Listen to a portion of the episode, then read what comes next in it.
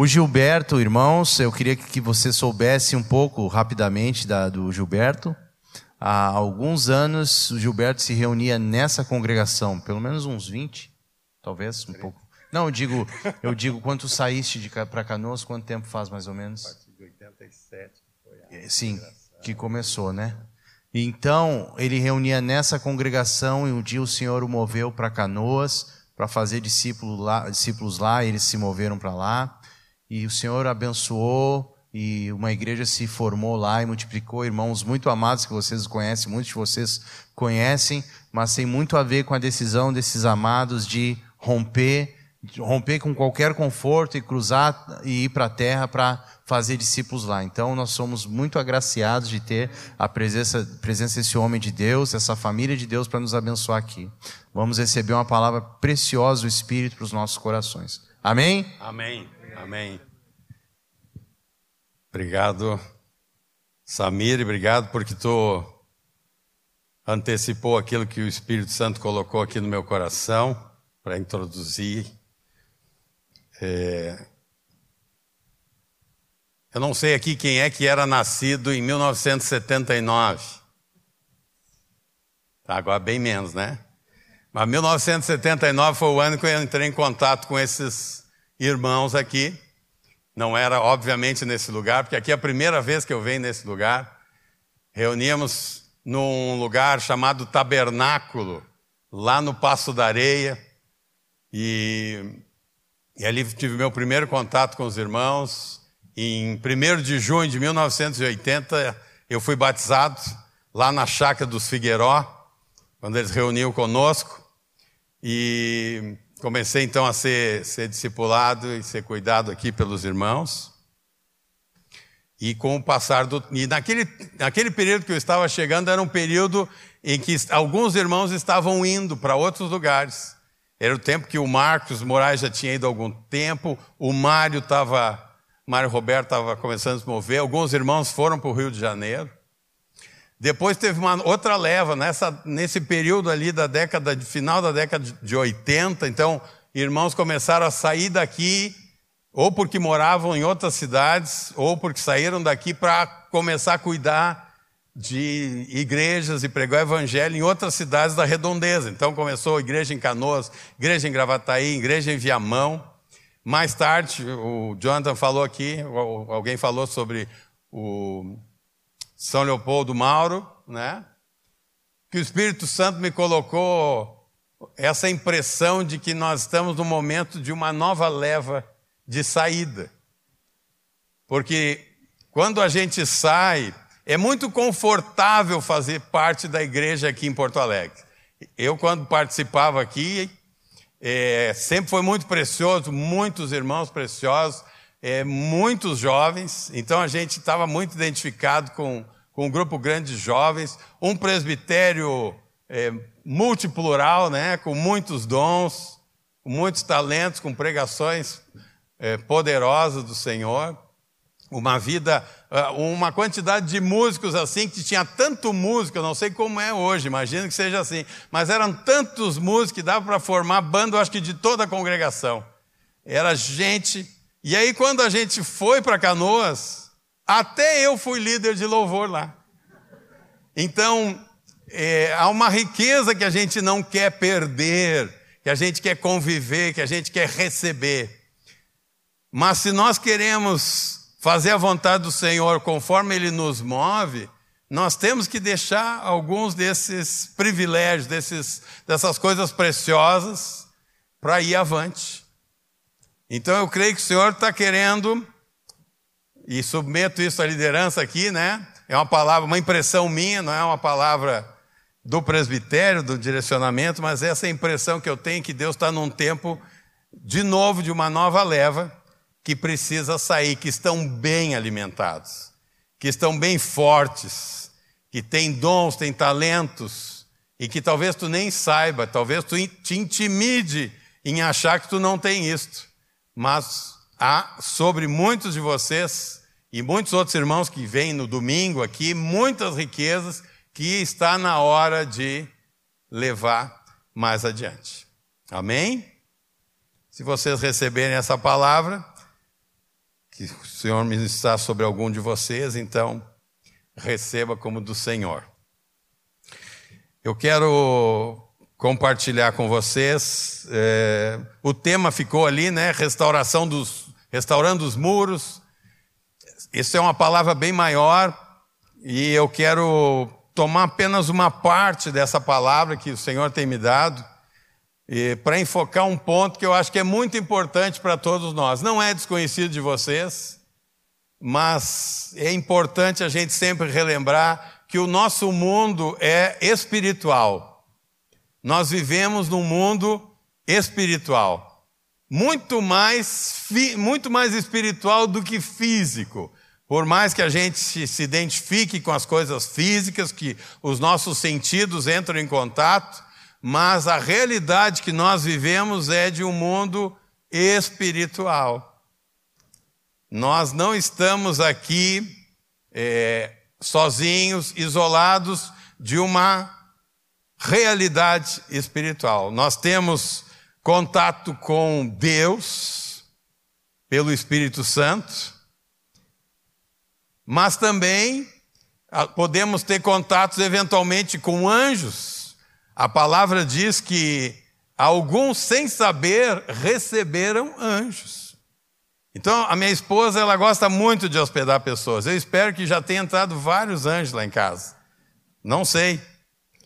Mas é bom hospedar, porque sem saber, às vezes estamos acolhendo anjos. E certamente, muitas vezes, Deus coloca anjos para nos proteger, para suprir necessidades. Os anjos estão também fazendo parte dessa realidade. Mas também há uma realidade maligna. Há espíritos malignos que rodeiam, que tentam impedir o propósito de Deus se realizar nas nossas vidas, se realizar na nossa cidade. Tudo é espiritual, tudo que acontece nesse mundo é espiritual. E o inimigo tenta influenciar a nossa sociedade. Nós temos hoje tantas ideologias diferentes porque há um trabalho do maligno buscando mexer na realidade física e mental de uma forma espiritual. Assim também o Senhor quer que a sua igreja espiritualmente haja nesse mundo para mudar realidades malignas, para libertar pessoas do pecado, para abrir os olhos daqueles que estão cegos, que aqueles que estão com o coração endurecido. Então nós temos um mundo espiritual e que talvez às vezes nós nem tam, temos tanta consciência como deveríamos. Eu creio que Deus quer nos levar a ter uma compreensão e um discernimento muito, muito maior disso. Quero ilustrar com uma experiência da Ordinária e eu tivemos há alguns anos. Nós tínhamos uma decisão muito importante, estávamos numa luta espiritual muito grande. Morávamos numa outra casa, de um pavimento, uma, um telhado de duas águas, como dizem, né? E naquela noite, era uma véspera de, daquela decisão, e, e o nosso telhado começou a como se tivesse muitas pessoas em cima dele pulando. A gente acha que de repente pode ser um, um grupo de aves que está ali, que se mexe, né? Mas aquilo ficou tempos e tempos. E nós começamos a orar, começamos a identificar que eram uma ação demoníaca. E nós orávamos e aquilo não passava. Eu acho que era umas quatro da manhã, depois de orar e clamar e aquela luta, liguei para o John. Quatro da manhã. Não é fácil ser discipulador, né? Quatro da manhã, ele atendeu. E eu disse assim: John, estamos passando por isso aqui, não sei mais o que fazer. Já esgotei todos os meus recursos de oração, de repreender. E aí, então, ele orou conosco. Acho que a Marta deve ter acordado naquela hora juntos desligou e continuou aquilo. E aquela, e aquela, aquela bateção em cima da nossa casa, pulando o telhado, pulando. Até que o Senhor nos deu discernimento do que era. Eu não vou poder dizer aqui para não é, criar nenhuma minhoca na cabeça de vocês. Mas o Senhor nos deu discernimento do que era. E no momento que eu usei da autoridade em nome de Jesus, especificamente em relação ao que era, vup, parou. Então, nós vivemos num mundo espiritual. Agora vinha, vinha da e eu com dois jovens, ele falando, um dos jovens falando que ele está falando com o chefe dele, o chefe dele está passando por situações onde a casa dele se manifestam demônios, espíritos. E ele está preocupado, não sabe como resolver isto. Então, isso é uma realidade que está muito presente. Nós, como discípulos, talvez estamos às vezes pouco distantes, mas isso está acontecendo todos os dias, todos os momentos ao nosso redor. E nós temos que ser um povo que discerne, um povo que sabe enfrentar, não um povo que tem medo disso. Nós não precisamos ter medo. Quem tem medo é o diabo. Quando nós estamos revestidos da autoridade do Senhor e estamos na luz, nós vamos pisar serpentes e escorpiões. Então, quero trazer essa palavra para vocês, como introdução daquilo que eu quero falar. E quero contar um pouco de história, fazer um pouquinho de uma retrospectiva histórica na palavra, porque contar histórias é uma coisa que nos ajuda a gravar. Jesus usava as parábolas, Jesus contava histórias. Nós contamos, quem é pai conta história para os filhos. E pode ver que os filhos gravam por anos aquelas histórias. Então, lá em casa, Contava muitas histórias para os meus filhos, todas as noites que era possível. E, e eles sempre diziam que eles ganhavam todas, sabiam todas as respostas na aulinha por causa daquelas histórias que contava em casa. Então varri todas as histórias que eu imaginava na Bíblia, até de alguns juízes lá, e eles guardam até hoje essas informações. Então contar história é uma maneira importante. Jesus era alguém que contava histórias através das, das parábolas. Então, quero retroceder um pouquinho. É, lá na criação, e vou, quero passar rapidamente por causa do nosso tempo.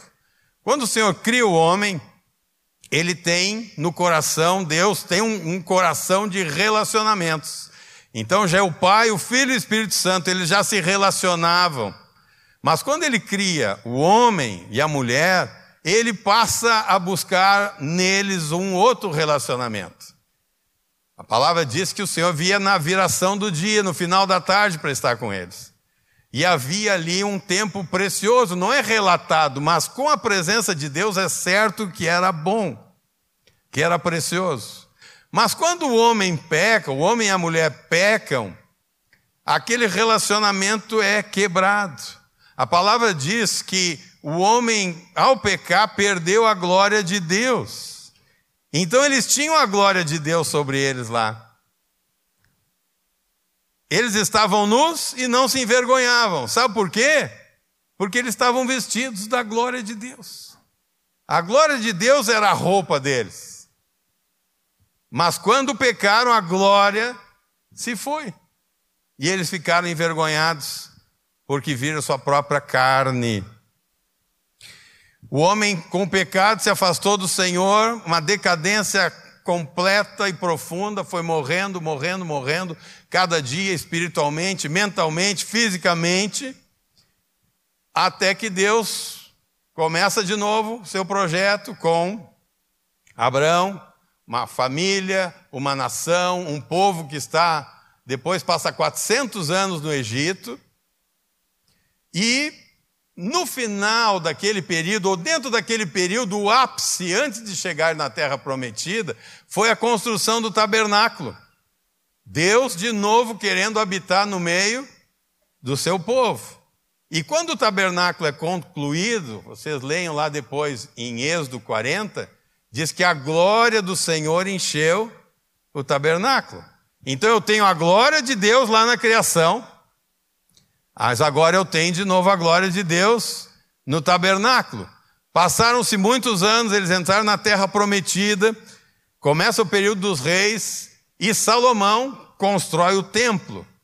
Depois de construído o templo, o que, que acontece quando eles consagram aquele templo? A glória do Senhor vem e enche aquele lugar.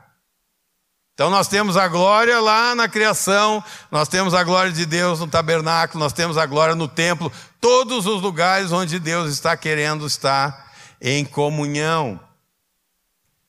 O povo peca, se afasta do Senhor, vai para o cativeiro e ficam lá 70 anos na Babilônia.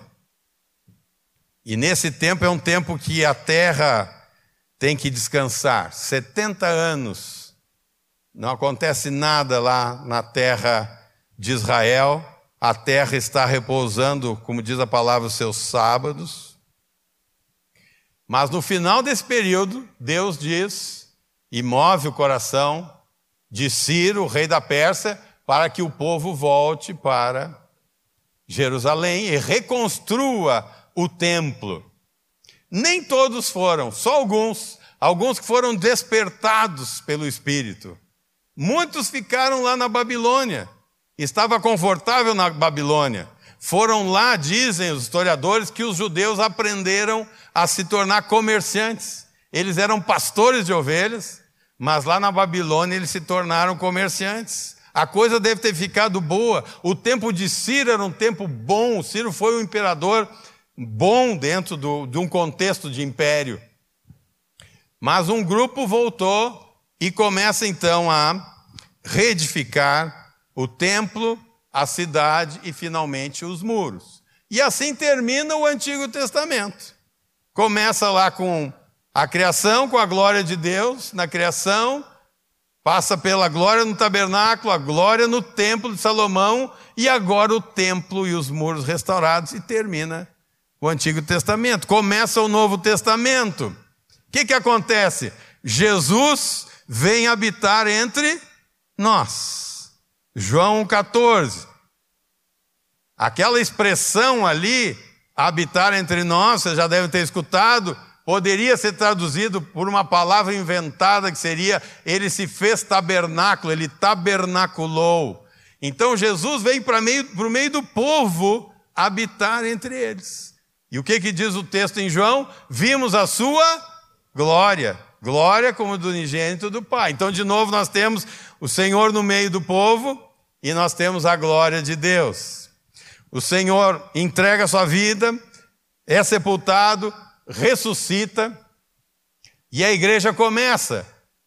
O que, que agora acontece? Nós nos tornamos pedras vivas desse templo.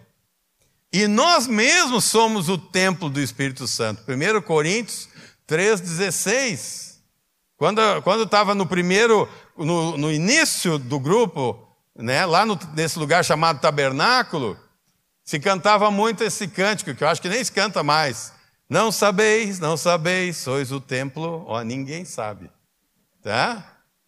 Nós somos o templo onde habita Deus. Esse tabernáculo lá era, não era o tabernáculo dos judeus, mas era uma construção que podia ser desmontada.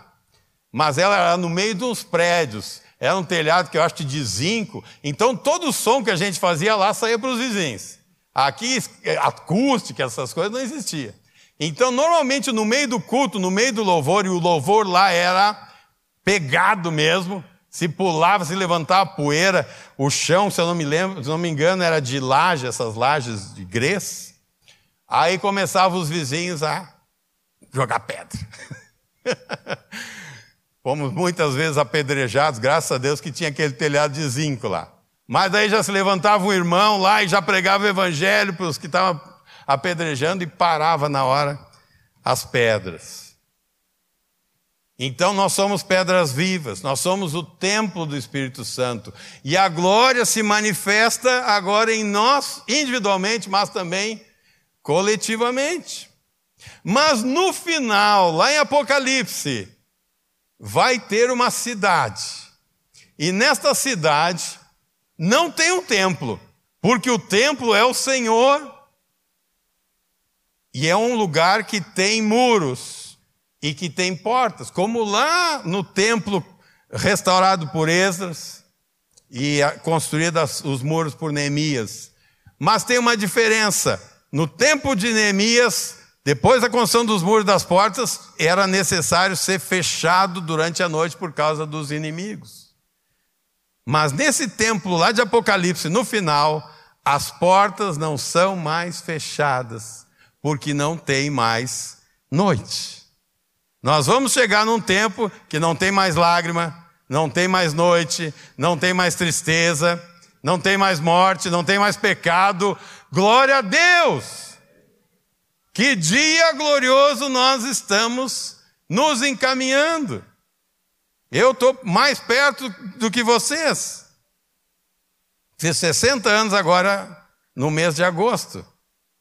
Então a probabilidade de eu estar com o Senhor é maior, antes é maior do que a maioria de vocês aqui. Apesar de que eu, até os 120 anos, ainda tenho possibilidade.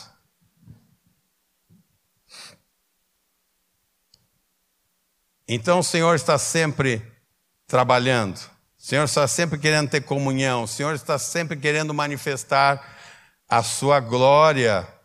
E agora a glória de Deus na nossa vida. A glória de Deus na igreja. Nós somos, vocês aqui são a manifestação da glória de Deus nesta cidade. Eu me lembro que o Erasmo costumava dizer, cada, vários encontros que a gente tinha, disse assim: esta é a reunião mais importante que está acontecendo. Não é o governador, não é o presidente, não é o prefeito, não é qualquer. É esta reunião aqui. Porque esta o Senhor está presente sempre que dois ou três estão reunidos no nome dele.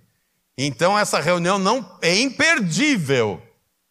Só não vem mesmo quando está totalmente impossibilitado, mas aqui é o lugar, não só aqui, qualquer lugar que nos reunimos é lugar da gente estar.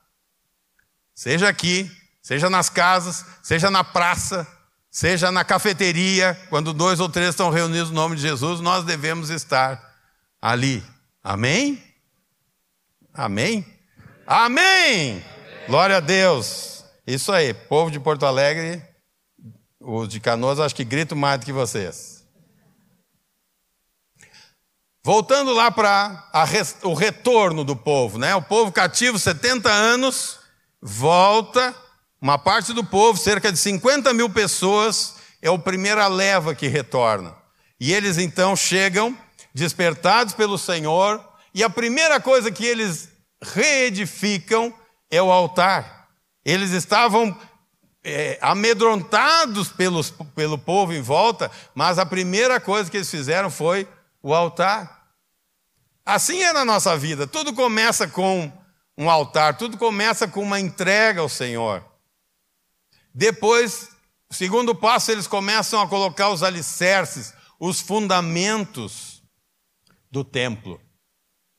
Aquele templo levou 21 anos para ser concluído.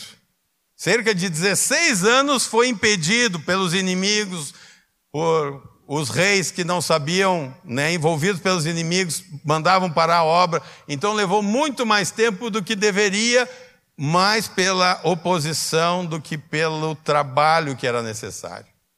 Mas finalmente o templo está completo, está concluído, mas os muros não existe, as portas não foram restauradas. Passam-se 70 anos.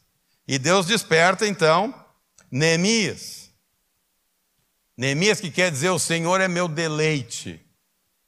Ele é movido pelo Senhor por uma carga de restaurar aquilo que Deus tinha e proteger aquele lugar, aquela cidade, aquele templo.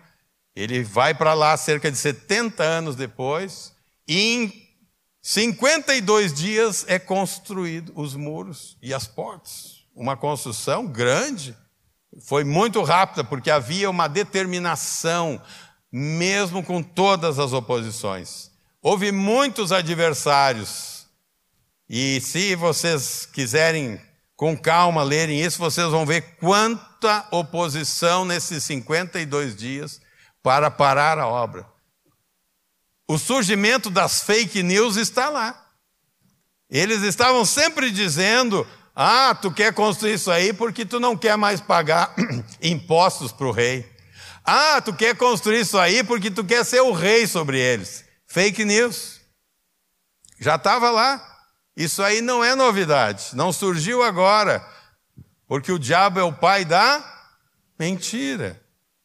Então veio zombaria, veio desprezo, acusações, tentativas de afastar Neemias daquela liderança marcante que ele tinha. Foi cercado por pessoas de uma má índole, que diziam que queriam cooperar, mas estavam com uma intenção de destruir, de amedrontar, de destruir aquilo que era de Deus. Finalmente foi construído, e depois que foi construído os muros, estabelecidas as portas, diz que veio um temor, um medo sobre os povos daquele lugar. Porque o inimigo, ele sabe que nós somos o templo do Espírito Santo. Mas enquanto nós estamos sem muros, sem proteção espiritual, é mais fácil dele nos atingir. Então, da mesma maneira, em Israel, ele ah, sabia o que era mais fácil atacar e destruir aquilo que havia sido construído, enquanto não tivesse as, as, os muros e as portas. Assim na nossa vida também. Então, como é que isso, trazendo essa história do Antigo Testamento para o Novo, como se aplica isso para nós, crentes do Novo Testamento? Nós não temos um templo, nós não construímos um templo, nós até usamos um salão, um espaço, que hoje pode ser aqui, amanhã pode ser nas casas, amanhã pode ser em qualquer lugar, porque nós não sabemos o que irá nos sobrevir nos próximos anos. E nós temos uma chance muito grande de passarmos por uma perseguição mais rápido, talvez, do que nós pensamos. Mas a igreja não está limitada por lugar nenhum, nada. Nós é que somos o templo. Amém? Nós somos o templo do Espírito Santo. Fica consciente disso, tu tens o Espírito Santo na tua vida tu tem o maior tesouro, tu tem o próprio Deus, o Criador, aquele que lá na cruz esmagou os principados e potestades, fez deles vergonha, desprezo. Então nós estamos muito bem com o Deus que temos habitando em nós. O que, que são então esses muros, essas portas na nossa vida? Assim como nós somos, por um lado, o templo, nós temos que ter essa proteção. O que, que a palavra nos diz que devemos nos proteger? A palavra diz, Paulo, falando aos Efésios, diz: revestivos de toda a armadura de Deus. Nós precisamos ser revestidos da armadura de Deus, porque nós temos o inimigo. Nós não podemos é, desconhecer as estratégias, os ardis do inimigo. Por um lado, nós não podemos supervalorizar o diabo e ficar apavorado com ele. Por outro lado, nós não podemos minimizar ou desconsiderar que é uma luta constante e muitos pensamentos que são lançados, que vêm à nossa mente, são lançados por Satanás pensamentos de tristeza, pensamentos de suicídio, pensamentos de divisão, pensamentos lascivos, muitos desses são lançados por Satanás contra nós. A palavra diz que é nós somos é, tentados pela nossa própria cobiça. Mas quem é o tentador? Quem é que foi tentar Jesus lá no deserto? Foi Satanás. Ele é o tentador. Ele está procurando sempre nos atingir, nos derrubar, despertar cobiça no nosso coração. Então, quando nós estamos revestidos desta armadura, nós podemos andar com a glória de Deus e em plena vitória. Amém? Agora, Quem são esses nossos adversários? Quem são os adversários no dia de hoje? Não é o Sambalate, o Tobias, o Gesem lá do tempo de Neemias. Nós temos que saber identificar quem são os inimigos. Na palavra tem três exemplos de pessoas que identificaram mal seus inimigos, e toda identificação mal do inimigo causou morte. O primeiro dele é Caim. Caim achou que o inimigo dele era o Abel. Ele estava com um problema com quem? Com Deus. Onde é que ele descarregou? No Abel. Errou seu inimigo. Ele tinha que se reconciliar com Deus. O segundo foi Saul. Saul elegeu Davi para ser seu inimigo. Quando Davi foi a pessoa que o ajudava, que tocava a harpa e aqueles demônios aquietavam na vida do Saul, mas ele tentou de todas as formas matar Davi, e Saul acabou por fim morrendo. Paulo identificou mal seu inimigo, ele achava que era Jesus, que era a igreja. E por causa disso, Estevão foi morto. Graças a Deus que aqui temos um caso maravilhoso que é da mudança de Saulo para Paulo e que ele descobriu quem era o inimigo e ele pôde então e pode nos dizer lá o texto de Efésios quem é que são os nossos inimigos. 1 Pedro 5:8 diz: "Sede sóbrios e vigilantes. O diabo vosso adversário anda em derredor como leão que ruge procurando alguém para devorar." Ele é o nosso adversário. Ele está tentando nos derrotar. Vocês imaginem um grenal, eu sei que vocês, aqui, uma parte é de gremistas e a maior parte é de colorados. Ah, tem uns rindo aqui, os gremistas estão rindo. Então, talvez seja meio a meio. Porto Alegre eu não sei como é que é. O que, que é um grenal? É uma guerra. Os gremistas são adversários dos colorados, os colorados são adversários dos gremistas. Os torcedores olham o jogo e um mesmo lance de pênalti numa área e na outra é interpretado diferentemente.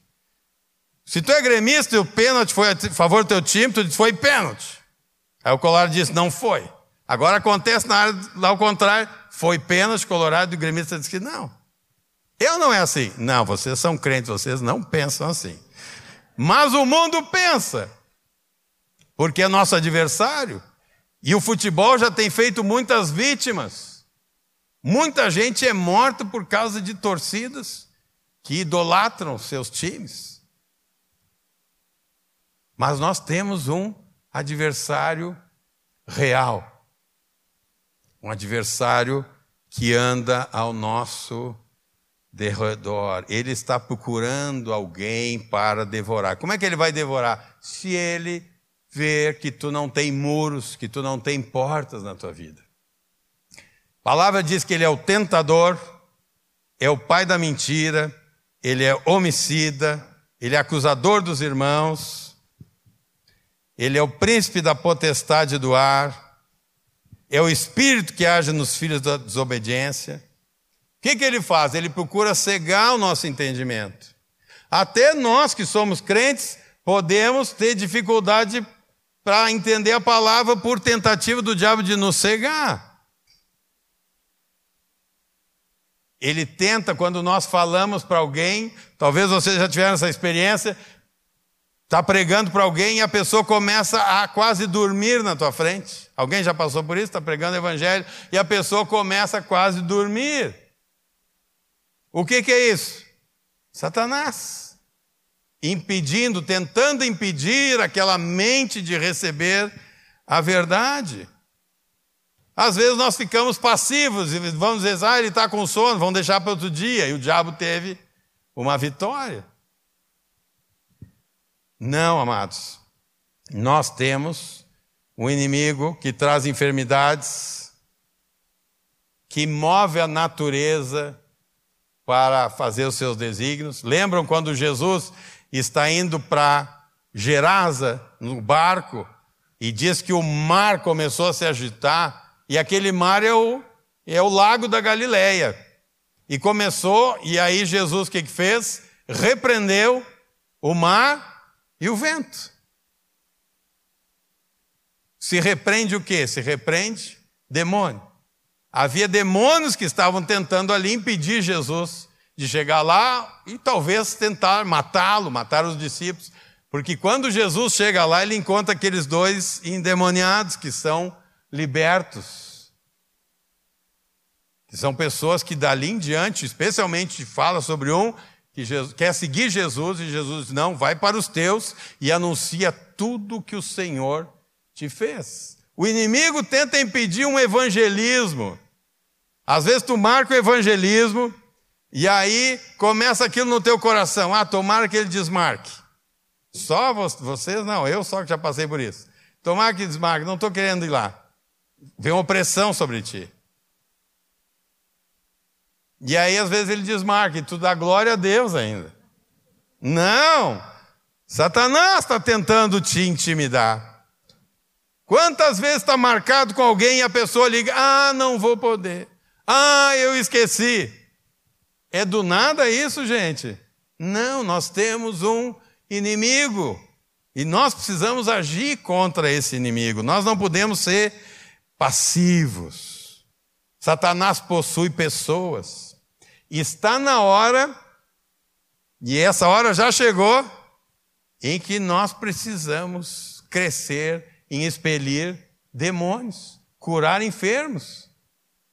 Tem que ser uma busca intensa. Senhor, move isto em cada um.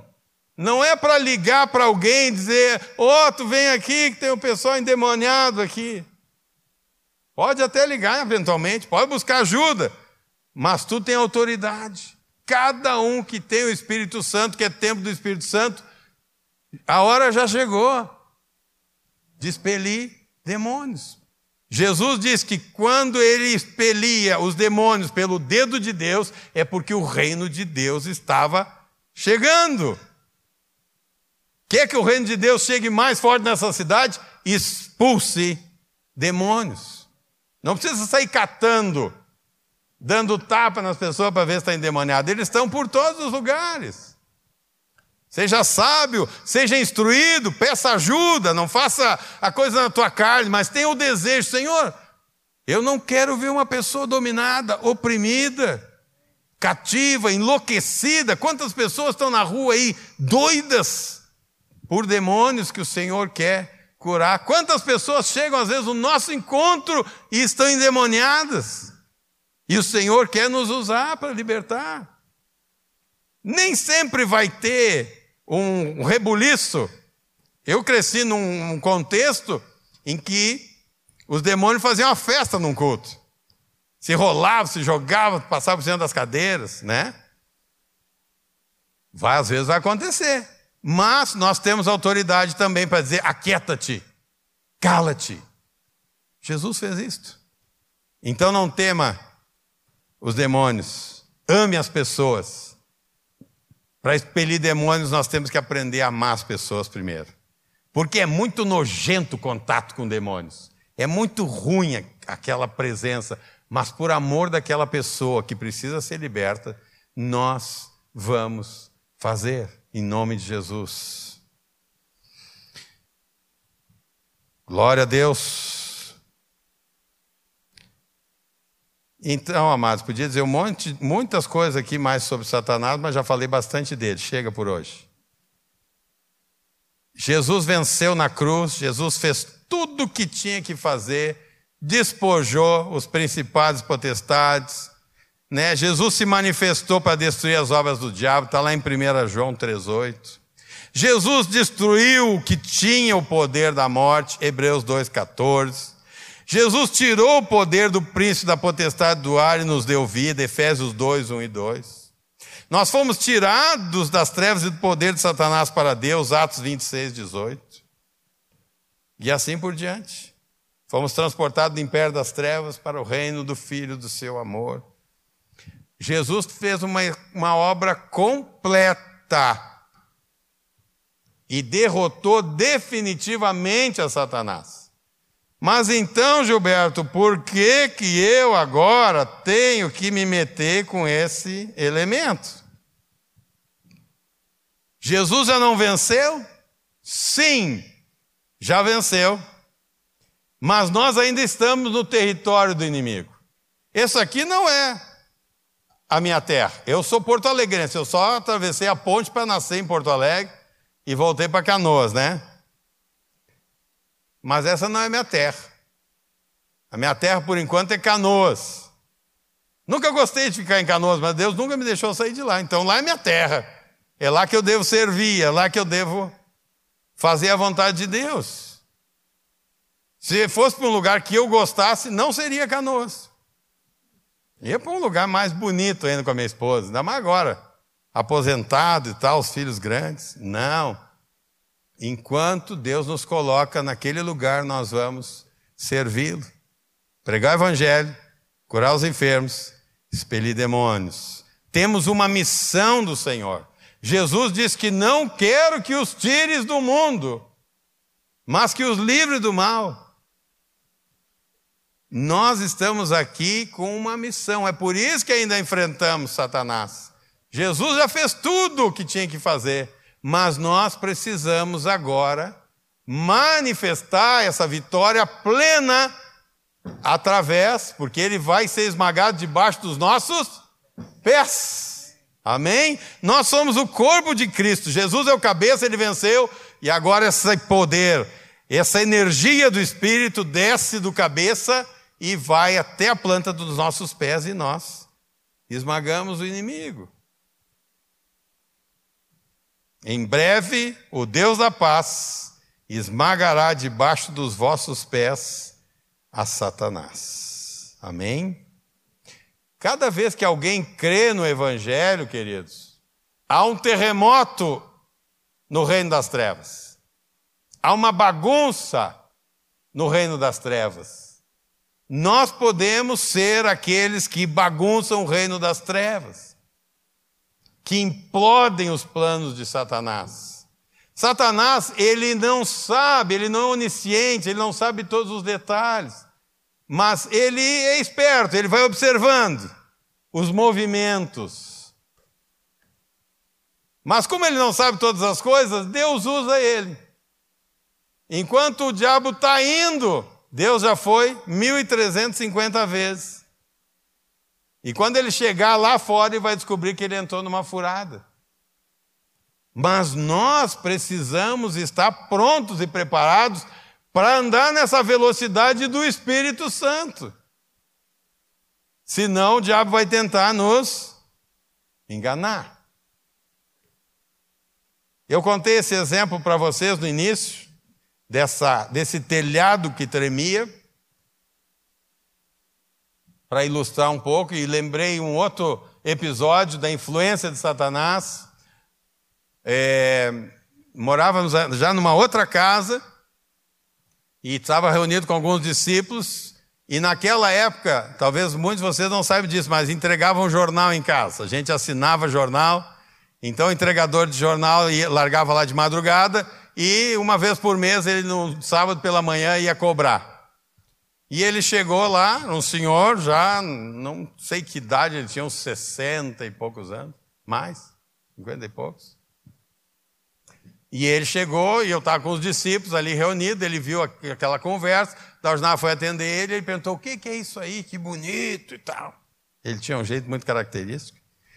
E aí a Dausnara introduziu o evangelho para ele, perguntou, o senhor quer saber mais? Sim, eu quero. Ah, então me chamou, fiz o contato. E durante é, vários dias eu preguei o evangelho para ele. Sentava, o nome dele era Paulo, seu Paulo. E eu pregava o evangelho, seu Paulo tinha passado por tudo que vocês podem imaginar de é, obras das trevas, né? Envolvimento. Ele não participava de mais nada, mas ele já tinha visto de tudo também. E ele era muito receptivo ao Evangelho. Ele escutava o Evangelho, ele achava lindo, mas daí eu desafiava ele a entregar a vida para o Senhor e ele disse assim: pai, eu não consigo crer. Então tá, seu Paulo, vamos de novo. Semana seguinte, prega o evangelho, fala para o seu Paulo, tudo aquilo, seu Paulo maravilhado com a palavra, quer receber o Senhor. Bah, não creio ainda. Já, eu, o que, que eu vou fazer? Seis meses com o seu Paulo. Mas ele queria. E eu também queria que eles convertessem. Um dia eu vou numa reunião, tempo ainda da Monteiro, Marilã, não sei. João Nelson está falando, disse assim: ah, Eu tive uma experiência, estava lá, não sei se em Uruguaiana, Quaraí, eu não sei, era, ele estava pregando para alguém e a pessoa não cria, a pessoa também igualzinha, disse, opa, me acendeu naquela hora. Sabe quando tu te desperta assim, que a pregação, upa, agora essa aqui é para mim. E ele falou exatamente, o que, que eu fiz? A pessoa sempre dizia que não cria, que não conseguia crer.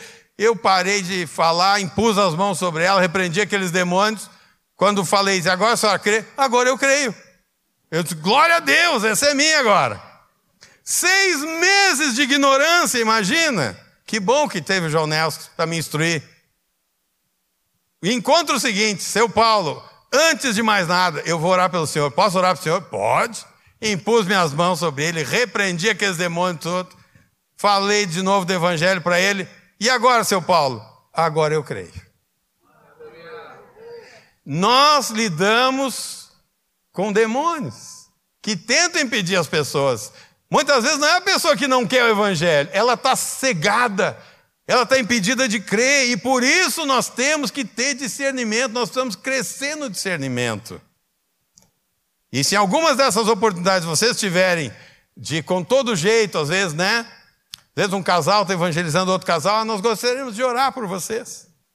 Começar orando por vocês. Vocês permitem? Sim, permitimos. Então tá, abraça lá, impõe a mão, Senhor. Em nome de Jesus, libera essa mente, repreendo toda a posição de Satanás para que eles creiam. E vocês vão ver que muitas dessas vezes era um demônio que estava trancando a pessoa a crer. E tu não vai precisar fazer como eu que esperou seis meses de evangelismo. Glória a Deus. Seu Paulo já está com o Senhor, está salvo, está na glória. E essa lição foi muito bem aprendida por mim. Satanás tenta de todas as formas nos perturbar, nos atrapalhar. Nós já tivemos alguns eventos nas nossas casas quando recebemos pessoas véspera de retiros, ataques diretos de Satanás. Agora estávamos no semana passada, agora na quarta-feira, um grupo lá de líderes com o Knut e a Elizabeth. E alguns irmãos servindo, preparando o almoço.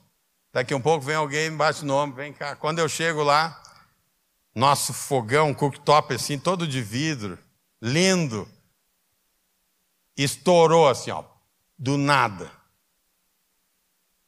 Aí tu diz, bom, de repente aconteceu e tal, né? Sempre a gente tem uma explicação. Mas eu tenho uma explicação. Foi um ataque do diabo. Glória a Deus que aquele fogão já está na hora de mudar mesmo. Tá? Mas é espiritual. Samuel Farias, lá em casa, véspera do retiro, minha sogra recuperando uma cirurgia do coração, caminhão acertou o poste e nos deixou sem luz, sem. Trazou tudo para retiro, para minha sogra.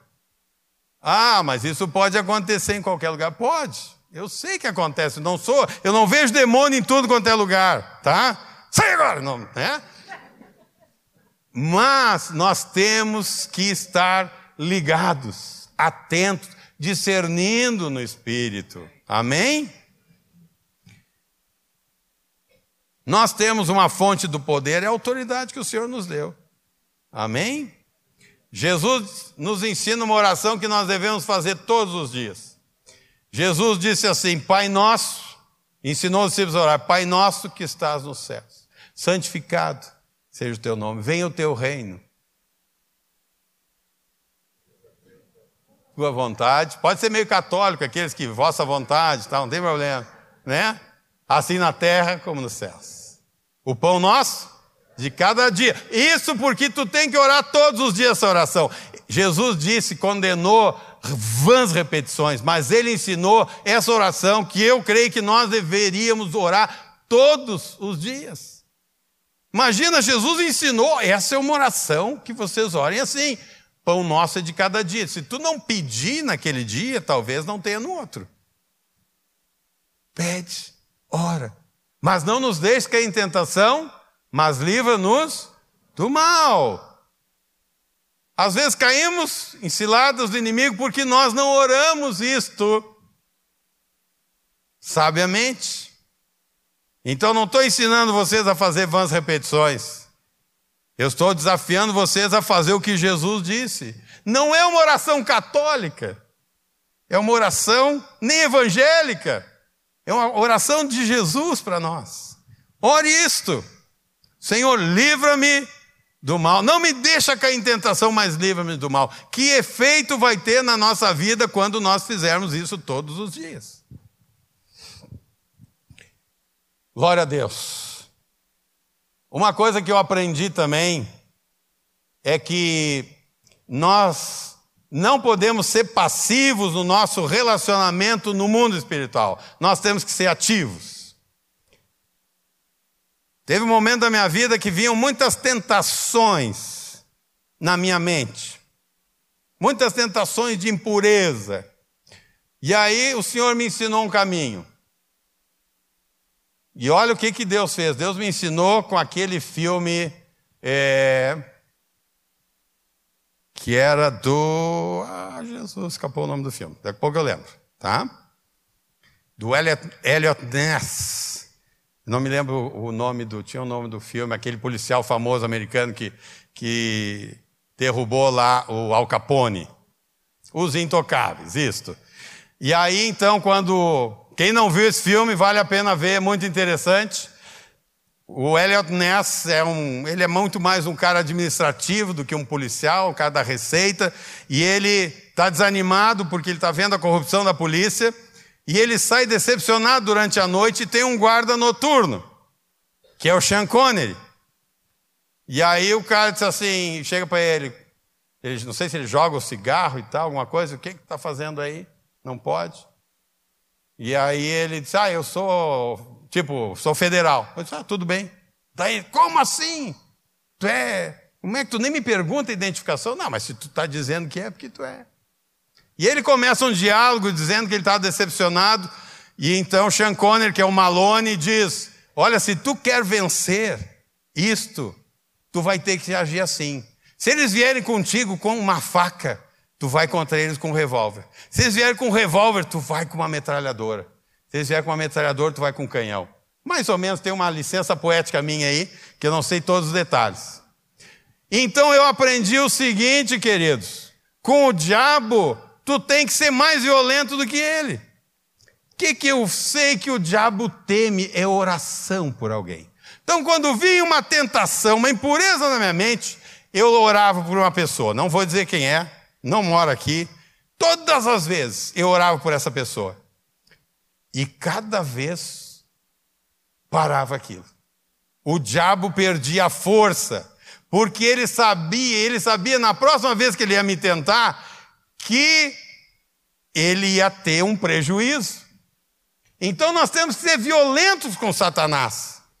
Não temos que ser passivos, medrosos. Te levanta, ah, tu vem contra mim com espadas e lanças, eu vou contra ti em nome do Senhor dos Exércitos. Seja ativo na tua luta contra Satanás. Tu sabe que vem dele. Ele vai pensar duas vezes. Bah, se eu tentar esse cara, ele vai orar, a pessoa vai ser abençoada. Aqui um pouco vai ser um missionário, Deus vai usar ele, vai converter pessoas, pessoas vão ser batizadas no Espírito Santo. Não, pai, eu não vou tentar mais ele. Glória a Deus. Quase no final do meu tempo, mas eu quero falar aqui sobre esses muros, rapidamente, a armadura de Deus, quero tocar três pontos só. Esse é um assunto que certamente vocês já escutaram, já pregaram sobre a armadura de Deus, vocês sabem decore e salteado, mas eu quero tocar três pontos aqui antes de nós orarmos. A primeira coisa que o Espírito Santo, quando eu fui convidado pelo Jonathan, logo o Espírito Santo colocou no meu coração sobre a questão da verdade, cinturão da verdade. O diabo é o pai da mentira. A verdade tem que estar presente nos nossos lábios. no nosso coração. Tem que ser extirpado das nossas vidas toda forma de mentira. Nenhuma forma. Nenhuma mentirinha branca, nem mentirinha marrom, nem mentirinha escura, nem cor-de-rosa, nada. A mentira é do pai da mentira. Quando tu mente, tu te torna como um filho de quem? Do diabo. Então, amado, se nós queremos fazer alguma coisa aí fora, não pode ter. Ó, tocou aqui. Fim do tempo, agora é, é acréscimos. Agora, como o futebol estão dando 10 minutos de acréscimo, então estou tranquilo, tá? Então, verdade tem que estar na nossa vida. Jovens, verdade. Da eu sempre dizia aos seus guris, especialmente quando elas eram pequenos: olha, uma coisa que nós não toleramos é a mentira. Se acontecer alguma coisa, fale a verdade. Fale a verdade. Assim tem que ser conosco, falando a verdade uns aos outros, deixando a mentira de lado, fale a verdade. A segunda coisa que a palavra diz que é da nossa armadura é a palavra de Deus, a espada do Espírito. Queridos, nós estamos num tempo que nós precisamos nos alimentar da palavra de uma maneira engordante, vamos chamar assim, tá? A palavra de Deus não engorda ninguém, no sentido de obesidade. Ela alimenta, alimenta, alimenta e tu fica cada vez mais forte. Nós temos que nos alimentar da verdade da palavra de Deus. Eu tenho aconselhado alguns onde eu posso, que eu disse assim, ó, estamos em tempo que tu trate de estocar algumas Bíblias. Tem Bíblias com preço baratinho. Estoque algumas Bíblias. É tempo de estocar algumas Bíblias. Tu vai precisar passar a Bíblia para pessoas em outros momentos quando não vai estar disponível. Mas tu precisa te alimentar com a palavra. Tu precisa memorizar a palavra. Tu precisa proclamar a palavra. É tempo de nos apegarmos. Eu sei que os jovens, especialmente né, depois das reuniões, tem momentos de comunhão, vão para as casas, louvam o Senhor, cantam, são edificados, oram. Eu não sei se vocês fazem isso. Se estão fazendo, glória a Deus, mas se não estão fazendo ou fazem pouco, gastem tempo lendo a palavra nesses encontros. Não é para ter interpretação, para discutir doutrina, é para se encher da palavra. A palavra de Deus ilumina, a palavra nos lava, a palavra nos purifica, a palavra nos traz revelação. Então use um tempo. Nós deveríamos, nós os adultos, não só os jovens, fazer isso mais seguido.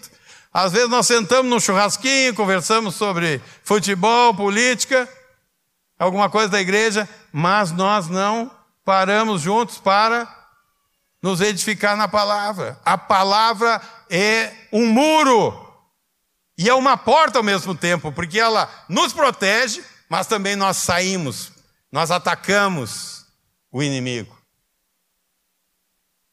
E a terceira coisa, no final, quando Paulo fala de toda armadura, ele diz assim: e orando em, com súplicas, orando em todo o tempo com súplicas no Espírito.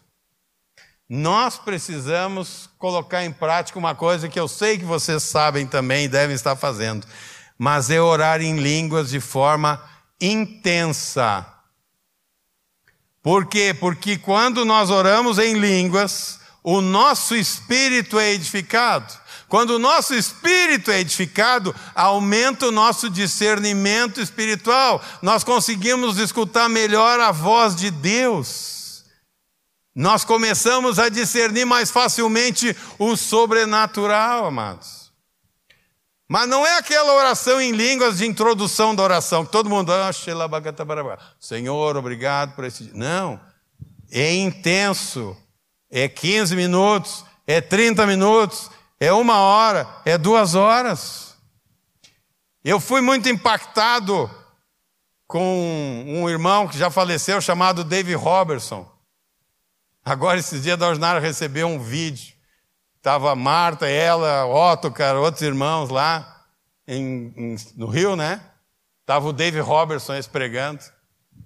E ele ministrando sobre elas ali, né? Sobre o pessoal do louvor ali, fazendo palavra profética.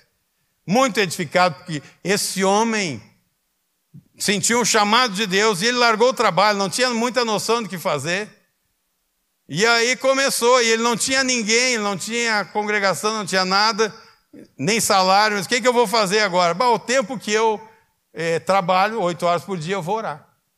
Aí ele foi orar, começou a orar por tudo que ele imaginava, e depois de 15 minutos não tinha mais nada para orar.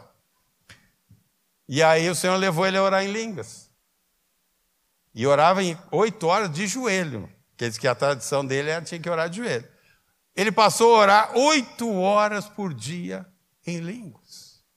Depois de três meses, o Senhor revolucionou a vida dele. Não vou entrar em detalhes pelo tempo.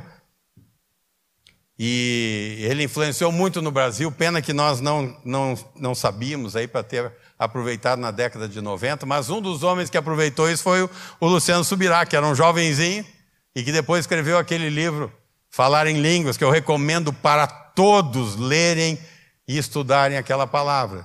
Então nós precisamos Orar em línguas. O inimigo não entende, Deus entende, nós somos edificados e isso é uma armadura. E Satanás tem medo disso. Eu tive uma experiência, primeira pessoa que, que experimentamos, no, começando em Canoas, foi uma moça muito envolvida nas trevas, não sabíamos, com um bebezinho no colo. E aí fomos orar por ela. E quando fomos orar com ela, começamos a ver que ela ia se endemoniar. Tirei, eu acho que fui eu até que tirei a criança, dei para uma irmã, começamos a orar e ela se endemoniou ali. E aí nós, cheio de experiência, né? Não sabia bem o que fazer, repreende, grita, expulsa, e orávamos em línguas. E aquela mulher foi liberta mesmo. Mas depois que ela voltou a si, e compartilhou, entregou a vida para o Senhor, ela disse assim: enquanto vocês oravam em línguas, eu ficava apavorada. Eram os demônios. Estavam deixando ela apavorada. O diabo não sabe o que tu está orando, o que está se movendo nas regiões celestiais. Então oremos em línguas, amados. Essa é uma das armas. Poderíamos, né, num retiro aqui, ver várias outras coisas, mas Está de bom tamanho, já esgotei os meus minutos é, além do tempo regulamentar. Mas eu falei com o Jonathan aqui que gostaria de que a gente tivesse esse tempo de usar esse tempo aqui, que sejam cinco minutos, para orarmos em línguas. Orar tu e o Senhor. Mas no meio da oração dos línguas, muitas vezes o Senhor vai trazer uma palavra profética. Muitas vezes as línguas que tu vem, tu vai discernir que não é língua só para tua edificação, uma língua para interpretação.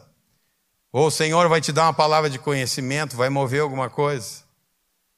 Mas acima de tudo, Deus vai edificar a tua vida. Então vamos ter esse tempo, depois os irmãos aqui que ajudam no louvor podem vir, depois que orarmos em línguas, e que essa armadura, que esses muros, estejam sólidos na vida de cada um de nós. E amados, vocês vão fazer proezas, em nome de Jesus. Amém.